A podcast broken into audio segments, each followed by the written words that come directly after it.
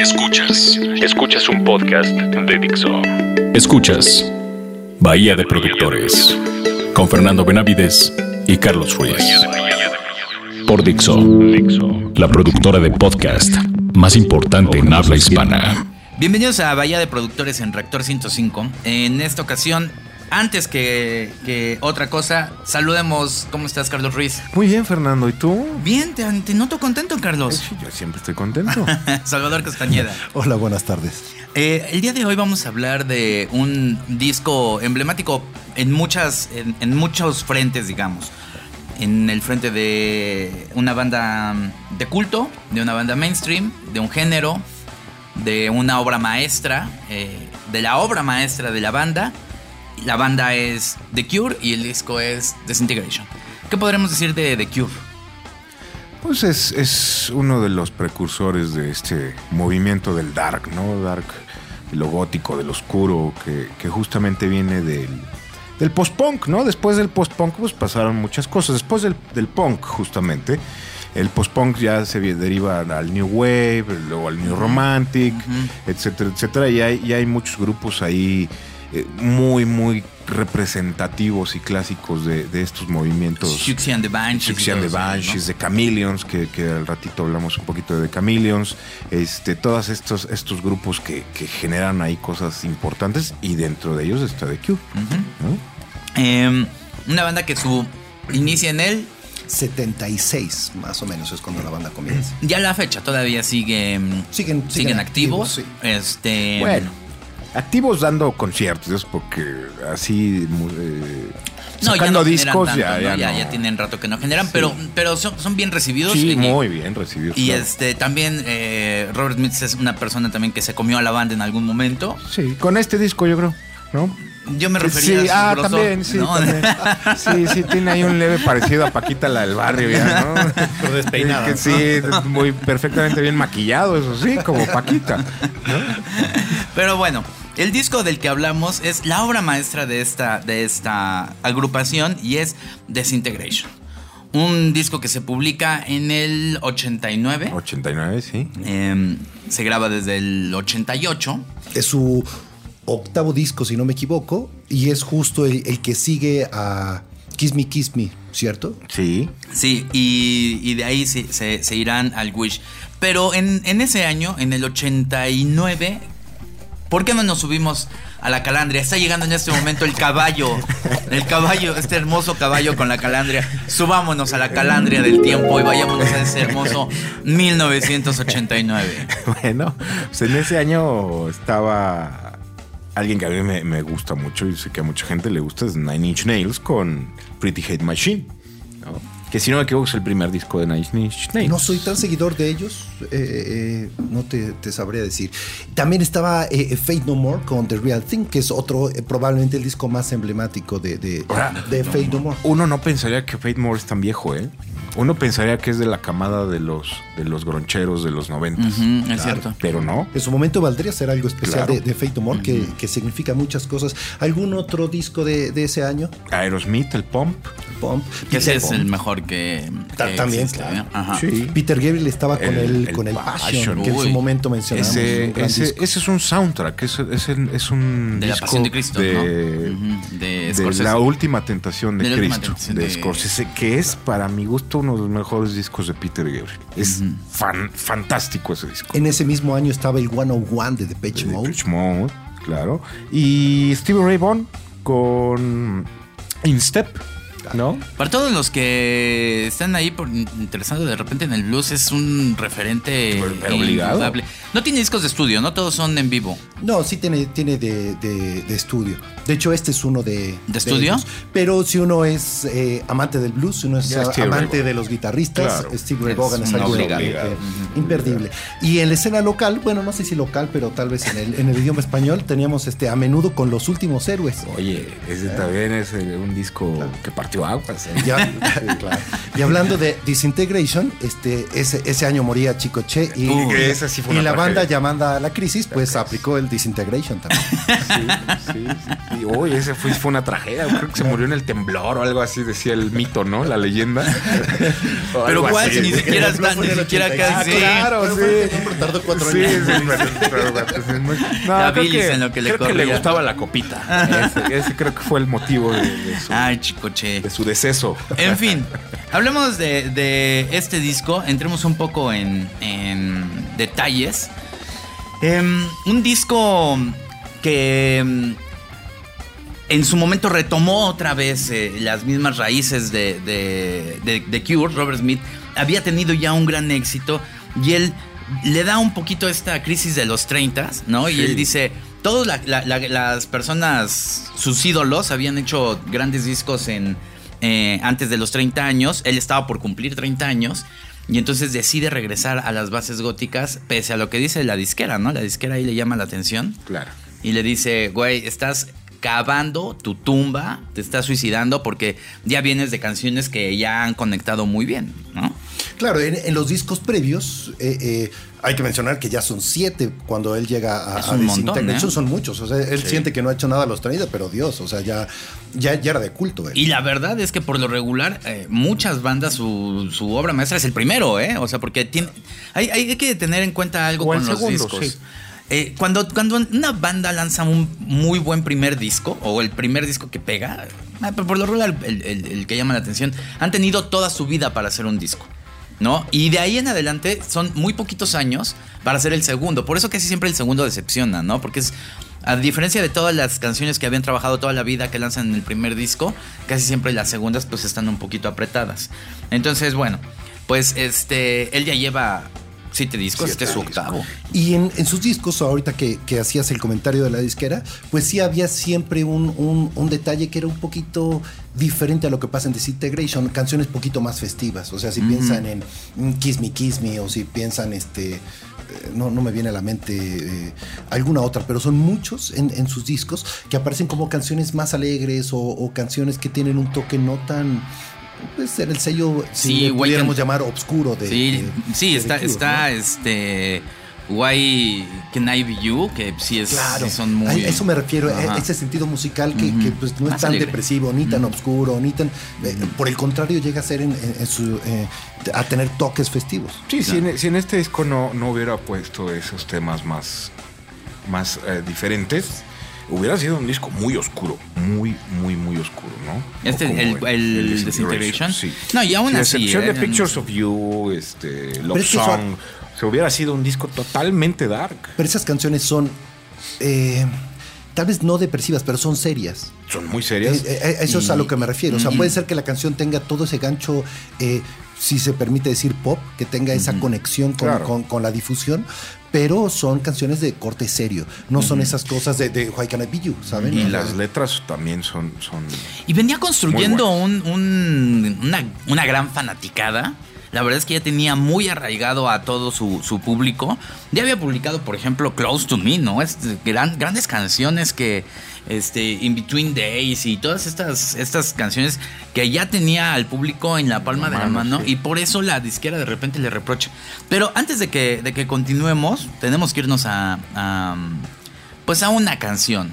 Vámonos con Plain Song. ¿Qué nos, por, qué, ¿Por qué esta canción, este, Carlos Ruiz? Fíjate, yo creo que esta canción es la que resume el disco, ¿eh? O sea, resume la actitud, resume, resume el género, resume todo lo, que habla eh, todo el disco. Creo que es una canción totalmente redonda y es perfecta para abrir el disco. O sea, tú oyes esa canción eh, en primera instancia y te engancha. Te sigues de largo y lo, y lo escuchas eh, completo, ¿eh? En esta ocasión escucharemos la versión normal porque a partir de, aquí tendremos varias sorpresas para, para compartirlas con ustedes en Bahía de Productores en Rector 105.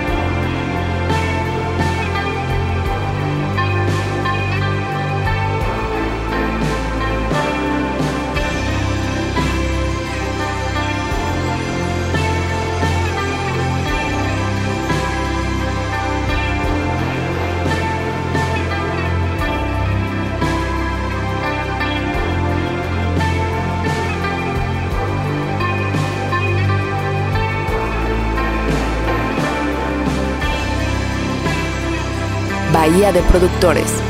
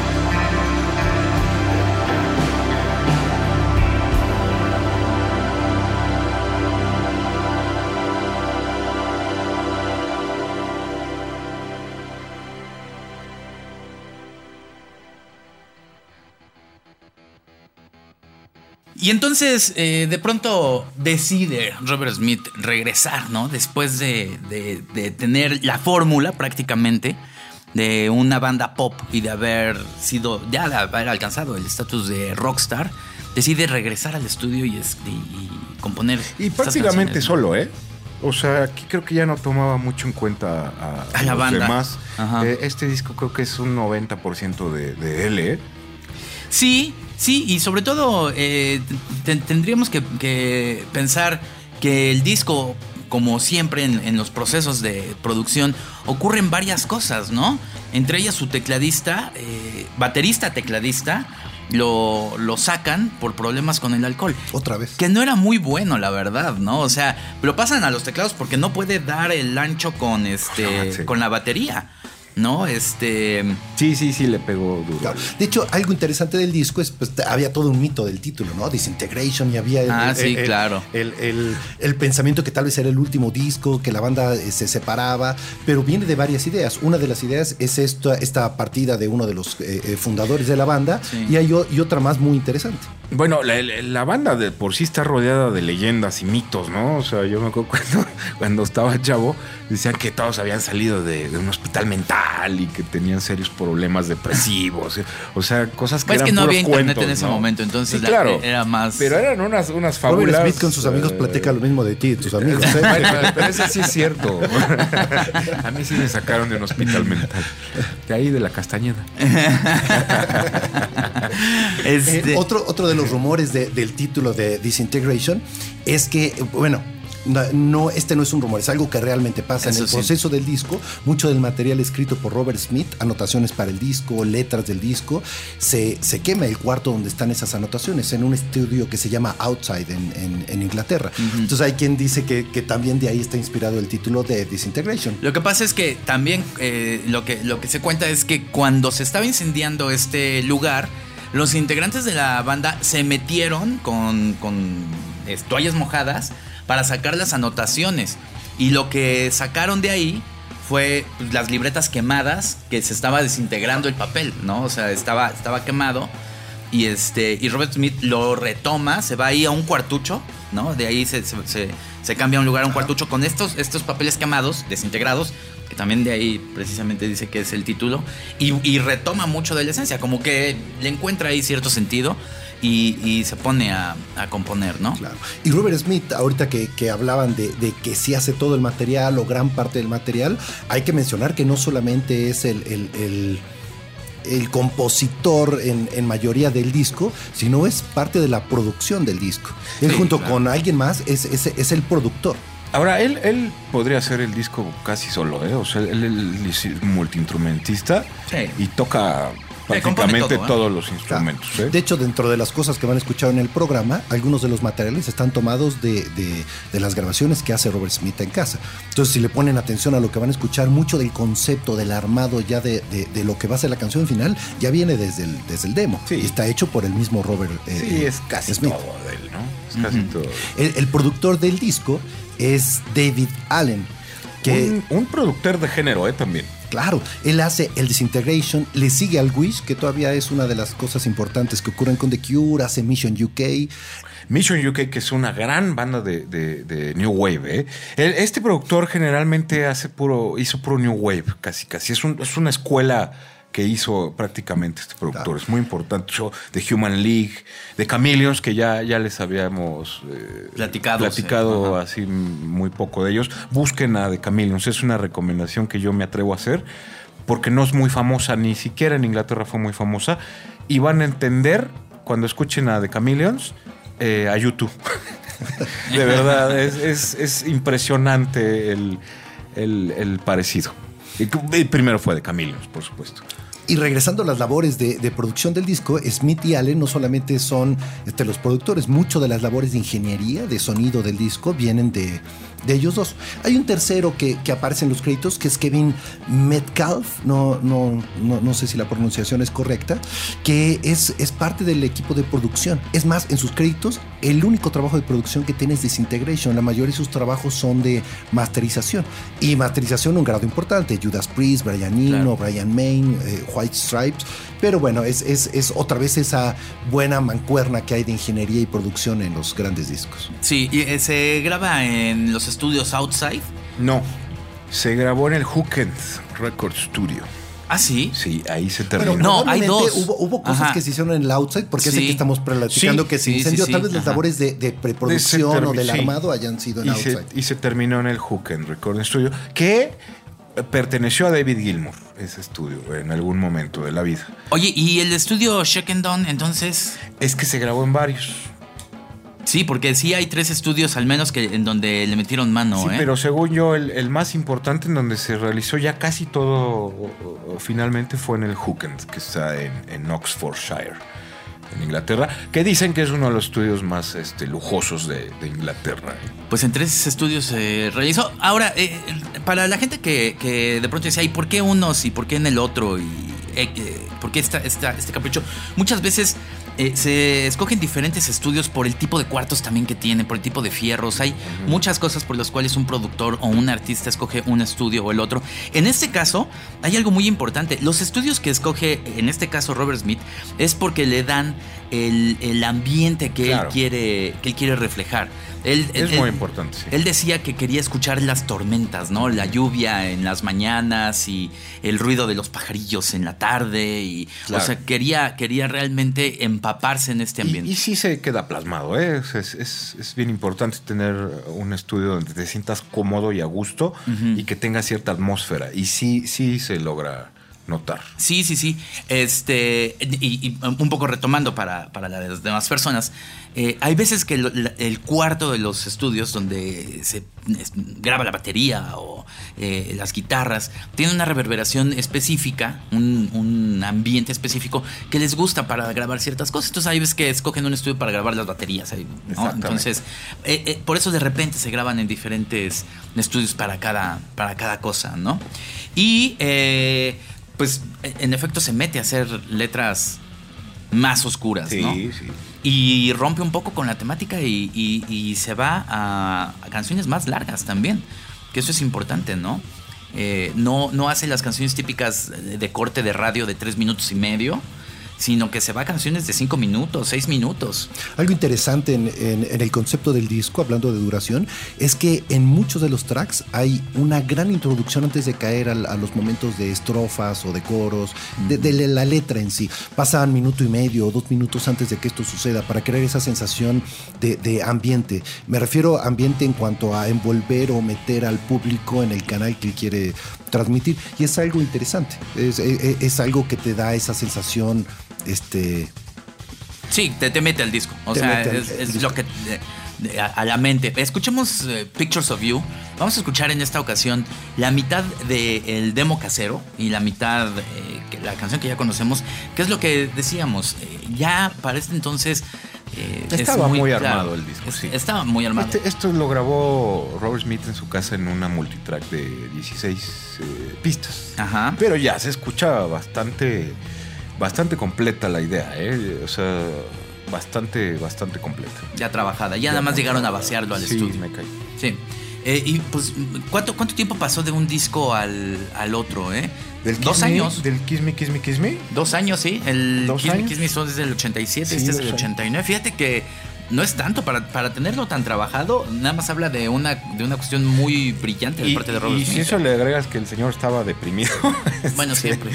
bueno, siempre está deprimido. Pero aquí más, él dice que él estaba realmente deprimido. Todos ha de haber sido un trapo el señor. Él dice que estaba deprimido por el estatus de rockstar que ya había alcanzado, ¿no? O sea, por lo regular ya sabes que eh, cuando llegan a ese estatus ya dicen que siempre no. Sí, siempre están deprimidos, yo no entiendo por qué, pero bueno. en fin, hablando que en esta época, por cierto, se casó, ¿eh? Sí. O sea, estaba, estaba deprimido, y se casó. Sí, yo creo que ese fue lo que lo tiró al piso de plano. Bueno, en fin. escucharemos la mitad de Pictures of You en este modo demo casero hecho por Robert Smith y sonará eh, eh, el ID que solemos este, colocar para después culminar con la versión este, normal editada.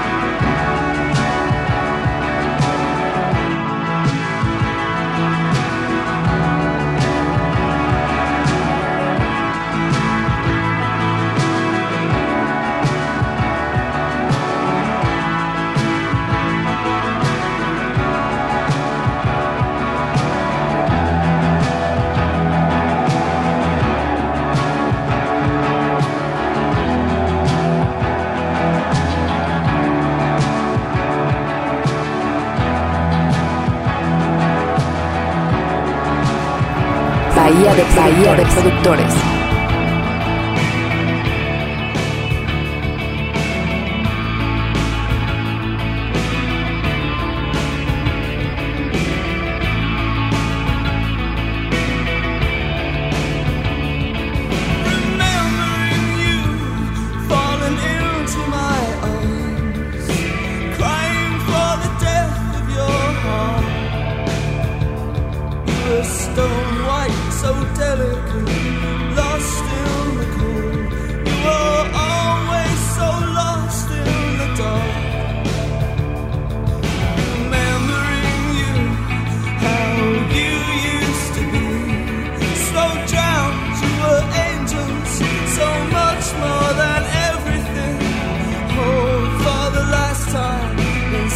de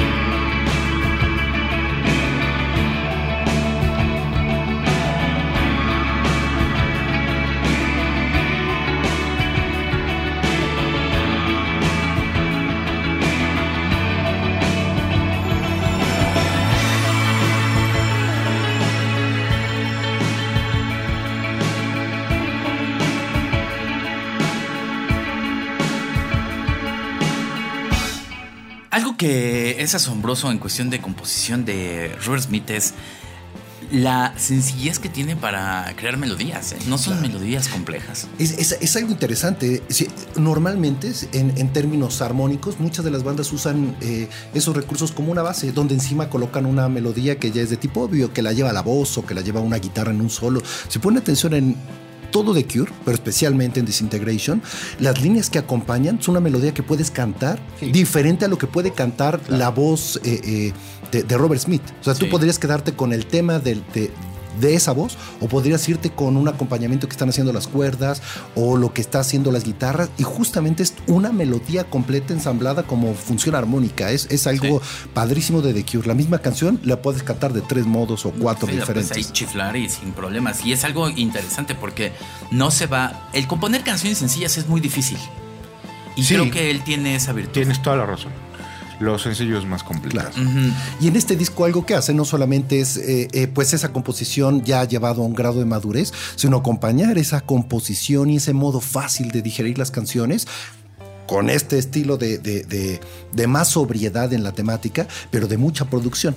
Mucha producción en cuanto a que ya hay recursos este, ambientales, ya hay unas líneas sonoras muy únicas, ¿no? De, la batería o del bajo. El, bajo es algo que hay que escuchar en este disco porque lo pone en un papel eh, eh, eh, primordial, o sea, lo, lo, pone arriba y lo pone con una sonoridad. Junto con los sintetizadores, ¿eh? porque los los sintetizadores son lo que predominan en el disco, eh, los ambientes, las, las, figuras de sintetizador, ahí es donde le da este espacio que se escucha el disco enorme, ¿no? Pero sí tienes razón, junto con el bajo, ¿eh? Lo demás está por allá atrásito. En, otros discos existía el bajo como una línea meramente de, acompañamiento. Y ahorita tiene un papel, eh, primario, protagónico. Incluso el sonido, si lo checan, tiene algo de distorsión. Está ejecutado como con plumilla, las cuerdas muy brillantes, el bajo muy arriba y también lo puedes cantar ya no es un bajo nada más que va siguiendo ahí. Sí, este, muy a lo McCartney. Eh, sino totalmente, digo cantables en el sentido de... De, que ubicas la melodía. De, que ubicas... Eh, que tienen melodía, no simplemente están ahí tum, tum, tum, O sea, tienen una melodía estructurada y, llevan una melodía de voz... Eh, sin la voz, vamos, haciendo el bajo, ¿no? Eso, eso es muy, muy importante. A, a, un grado tan importante que algo que, que tiene The Cure es, tú escuchas The Cure y automáticamente sabes que son ellos. Sí. Y este disco está tan bien logrado en términos de sonido, eh, también logrado en, la intención, me refiero, ¿no? Porque hay discos que suenan mejores. Es, es también logrado en esa intención sónica que tú puedes escuchar que es de Cure y sabes que es del Desintegration. Claro. que, es, que es el caso de, la siguiente canción que vamos a, escuchar. Y, que es, un comentario más. Fíjate que nosotros nos lo pasamos criticando el sonido de los ochentas con estas grandes reverberaciones y cosas este, que no nos gustan en general. Pero creo que este disco le viene el sonido perfecto, ese sonido ochentero. Lo que pasa es que es una. se incorporan todos los elementos de una manera distinta. O sea, em, al, estar regresando a lo gótico, eh, son, diferentes. La, instrumentación es muy distinta. Y, cabe recalcar, o, hay que escuchar una vez más, cómo se mezclan estos, estos sonidos de una manera no compleja. Yo creo que Robert Smith hasta después eh, escribirá y, compondrá cosas complejas. Lo, decíamos como la canción Born del soundtrack de The Crow. Que es una canción instrumental que ahí te das cuenta de lo buen músico y complejo que puede ser Robert Smith, pero en sus discos mantiene todo en, su lugar, ¿no? En su, en su sí, Claro, no, y, por muchos materiales lo hace, pero si ponen atención, y lo, lo dijiste en la, en la introducción, este es el último disco que como total vuelve a ser atractivo. Después otra vez aparecen solo cosas muy aisladas y la, y la madurez se le pasa de la mano. Al momento que ya no es tan fácil de escuchar de Cure, de que ya no es más, eh, solo los verdaderos fans podrían recordar qué pasó después del Wish, que es el álbum eh, posterior. Eh, uno se siente un poquito desconectado. yo, creo que llegó a la línea donde se vuelve digerible, se vuelve fácil, se vuelve serio, se vuelve maduro, de una gran producción y después unos o, u otros de estos elementos se extravían y hacen un The Cure que otra vez, este, pues no, no todos recordamos. Claro. No, y, definitivamente es su, obra maestra. O sea, lo dijimos en el principio, pero después de que sale esto, es el disco mm, este, mejor reconocido, es el disco que llega a las mejores listas, es el disco que mejor se vende. O sea, por todos lados es un disco maduro y es un, es un disco emblemático para diferentes géneros y hacia donde van a seguir otras bandas que, que para las cuales son influencias. Sí, tiene influencias fuertes en muchas bandas, ¿eh? Sí, exactamente. En muchas bandas tiene influencias fuertes. Entonces, me parece que es, que es algo interesante por, por todo lo que logra. Y algo que decía Salvador Castañeda es interesante. No es un disco que suene muy bien, suena bien, pero no es un disco que suene perfecto, a la excelencia y todo. No, es de esos discos de súper alta producción en el sentido de, de purista, sino es un disco que en sonido logra una intención para identificarlo como es el Disintegration. O sea, lo, podemos todos este, saber. Y hay otra cosa muy clara. Si el productor es Robert Smith, o sea, es más músico que, productor. O sea, el productor se encarga muchas veces de pulir ese sonido. Y yo creo que aquí sí el, eh, es, es muy obvio que no tiene ni esa intención ni ese conocimiento para, para eh, esa mm, eh, cosquillita, ¿no? Es, algo que dice, ah, que suene, que suene bien, suena, no, hay un problema con el, con el sonido, pero no es algo que llame la atención, ¿no? En cuestión de producción. bastante hecho, bastante normal. Y de hecho, eh, minutos atrás mencionaba del siguiente track que vamos a, Fascination Street. Que es Fascination Street, que yo creo que es esta línea debajo que estamos platique y platique. Fabuloso lo, se van a dar cuenta. Toma un papel único que te hace decir, ah, es fácil, es el Disintegration, ah, es The Cure. Es, bien fácil identificarlo. Es, eh, es una línea Y pongan atención en la introducción, el tamaño de la introducción, eh, todos estos elementos que hemos narrado. Es, buen momento. También va a ser mitad demo y mitad eh, la canción normal para que ustedes vean la diferencia. les ponemos este, este tipo de tracks para que vean todo el trabajo que va después, ¿no? O sea, un para que un demo llegue a su versión final, hay todavía un montón de pasos. hay mucho camino, sí. Hay mucho camino. El ejercicio es eh, eh, poner atención en cómo escala la producción final, el trabajo de un demo, a lo que uno escucha al final. Sí, exactamente.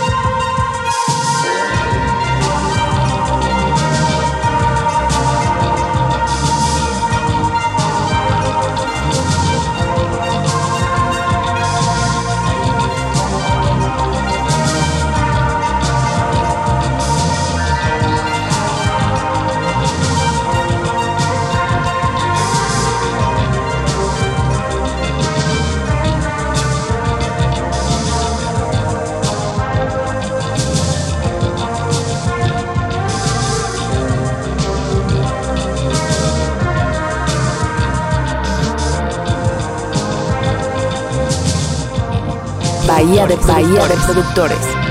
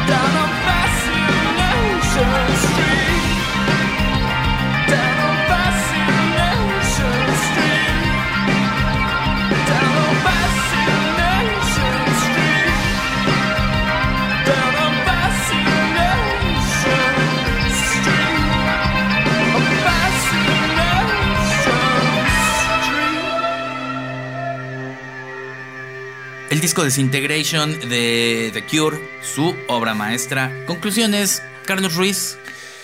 Un, grupo que sí vale la pena explorar. ¿No? Tienen más de 10 discos. Digo, finalmente, como dicen ustedes, después del Wish, pues ya no hay mucho para dónde.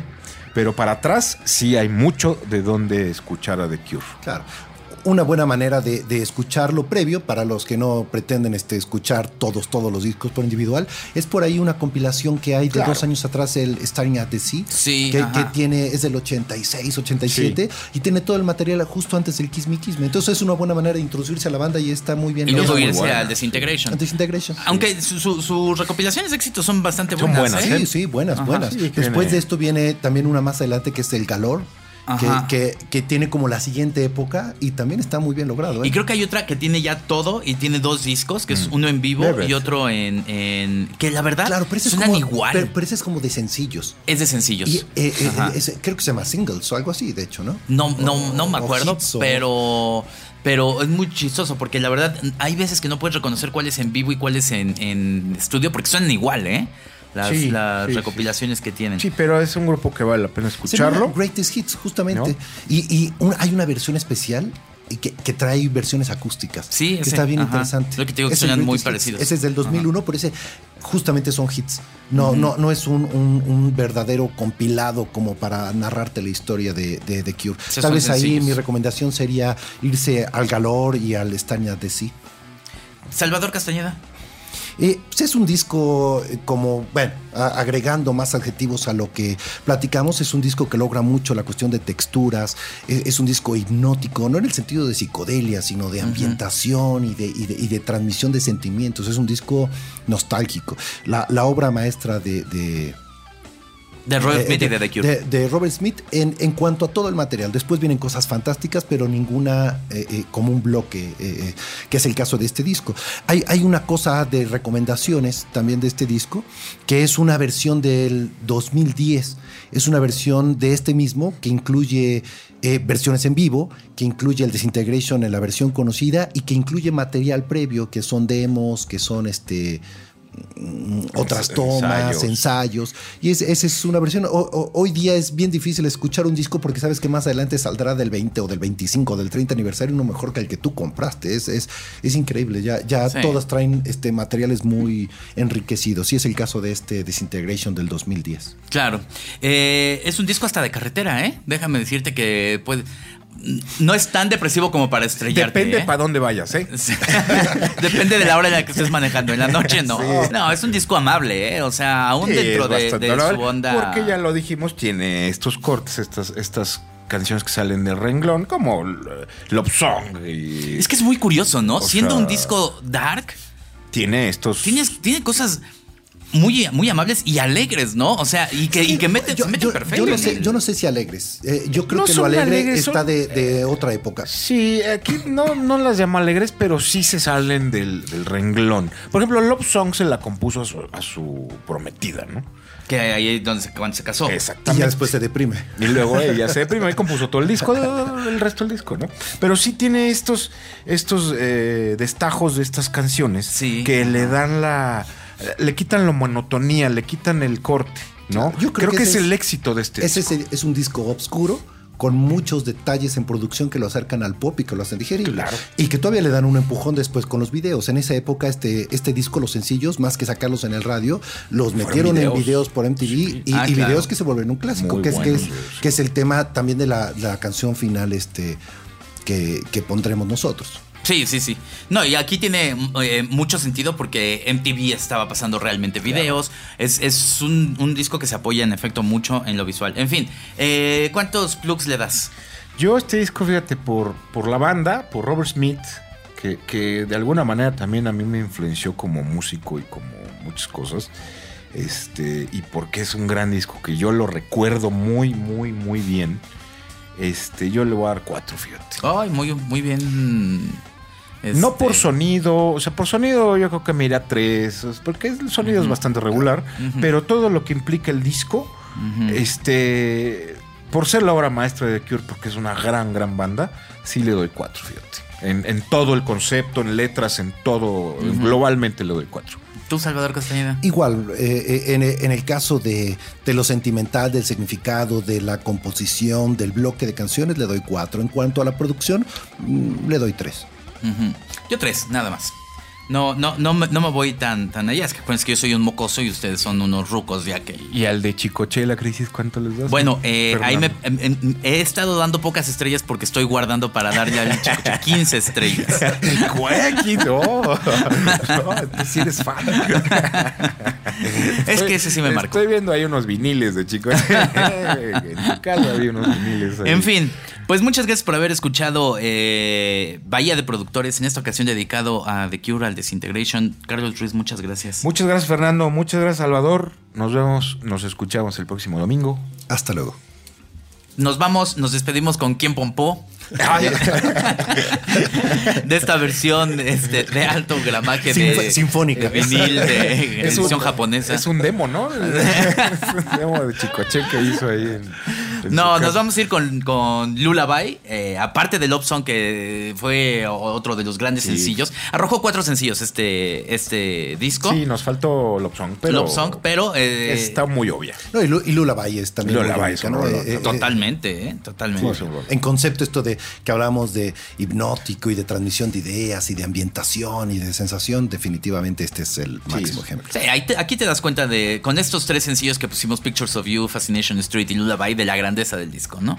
Nos vamos con ella. Muchas gracias a Ismael. Eh, muchas gracias a sí. Ismael. Eh, muchas gracias a Romina Pons. Y nos vemos ahora sí la, siguiente semana con. Todavía no sabemos qué, disco les tenemos preparado. Otra sorpresa. Otra sorpresa. bueno, está bien. Nos vemos en Bahía de Productores.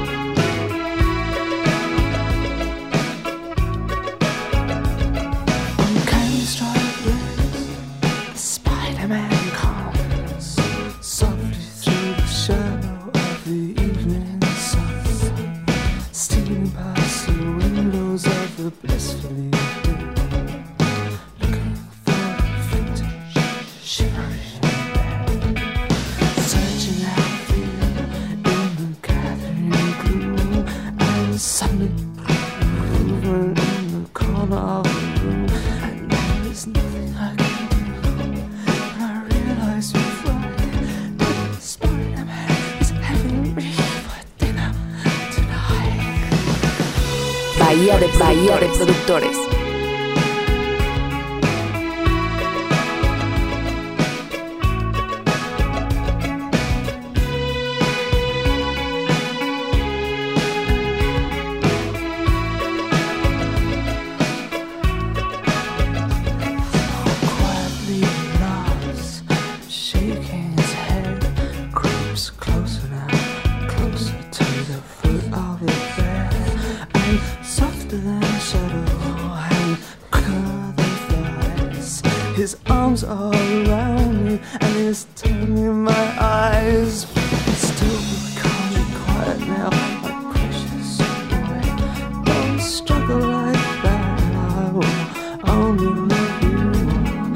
Smokes